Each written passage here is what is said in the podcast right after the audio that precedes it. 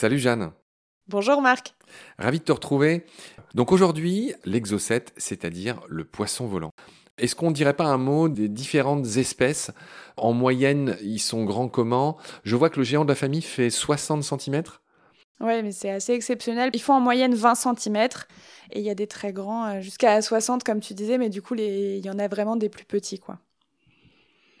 Ouais, donc 60 km/h en vol, des grands, des petits. Alors, il y en a qui ont d'énormes nageoires, mais qui ne volent pas. Je pense aux dragonnets de mer. Enfin, tu vois, il y a plein de poissons qui ont d'énormes pectorales, mais qui ne leur servent pas à sortir de l'eau. Hein.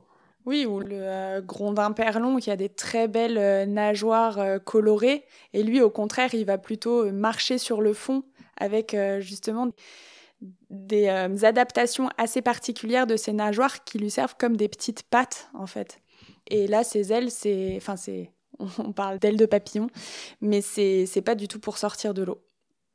Un petit truc à ajouter, c'est que le l'exocète, c'est un mangeur de plancton, et du coup, il reste principalement à la surface, dans les 20 premiers mètres, euh, pour pouvoir euh, accéder à ses proies. Oui, voilà, c'est l'inverse d'un poisson de fond. En fait, lui, ses proies, c'est le plancton, donc forcément, c'est à la surface.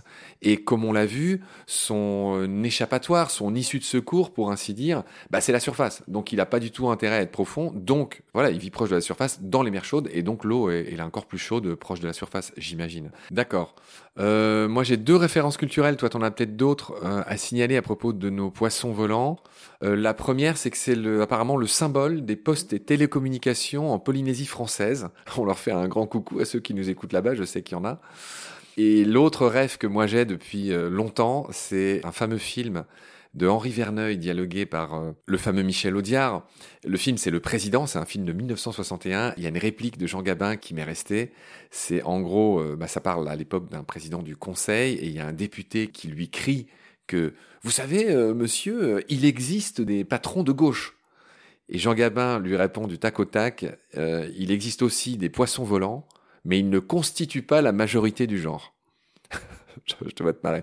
Est-ce que toi, tu, tu voulais nous ajouter quelque chose sur euh, ces exocètes, sur ces euh, poissons bah, Juste euh, le fait qu'ils sortent de l'eau, c'est vrai qu'ils sont connus des marins pour être retrouvés sur le pont des bateaux.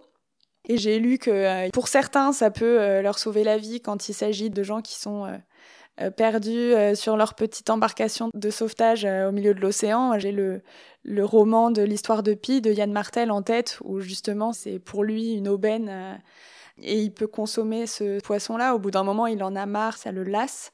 Mais bon, c'est un poisson comestible et euh, c'est un, poisson ovipare et ses œufs sont très recherchés euh, au Japon pour préparer des sushis, sashimi et compagnie. Donc euh, il a aussi ce côté-là gastronomique. Oui, c'est bien que tu parles de l'histoire de Pi, là, qui est à la fois un livre et un film. J'ai signalé que c'était le nom d'un missile guidé dans l'armée euh, française, hein, euh, le fameux missile Exocet qui fait référence à, ce poisson. Puis il y a aussi des USS Flying Fish, il y a aussi des navires de l'US Navy qui sont nommés euh, d'après leur nom. Est-ce qu'on avait d'autres choses à dire sur nos amis les Exocets? Ce nom-là, euh, pour le missile, je pense, c'est vraiment par rapport à l'aérodynamisme de ce poisson. Parce qu'on a parlé de ses grandes euh, nageoires, mais il y a aussi son corps qui est adapté au milieu aérien. Et notamment le corps assez cylindrique comme ça, avec la face ventrale qui est plus aplatie. C'est surtout pour l'hydrodynamisme.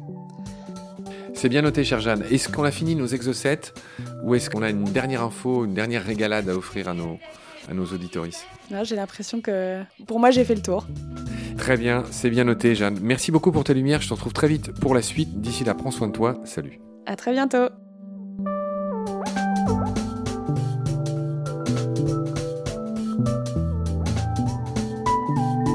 L'océan, c'est la vie. C'est-à-dire que notre vie est intimement liée à la vie de l'océan. Voilà, c'est ça, pour moi, la seule chose qui compte.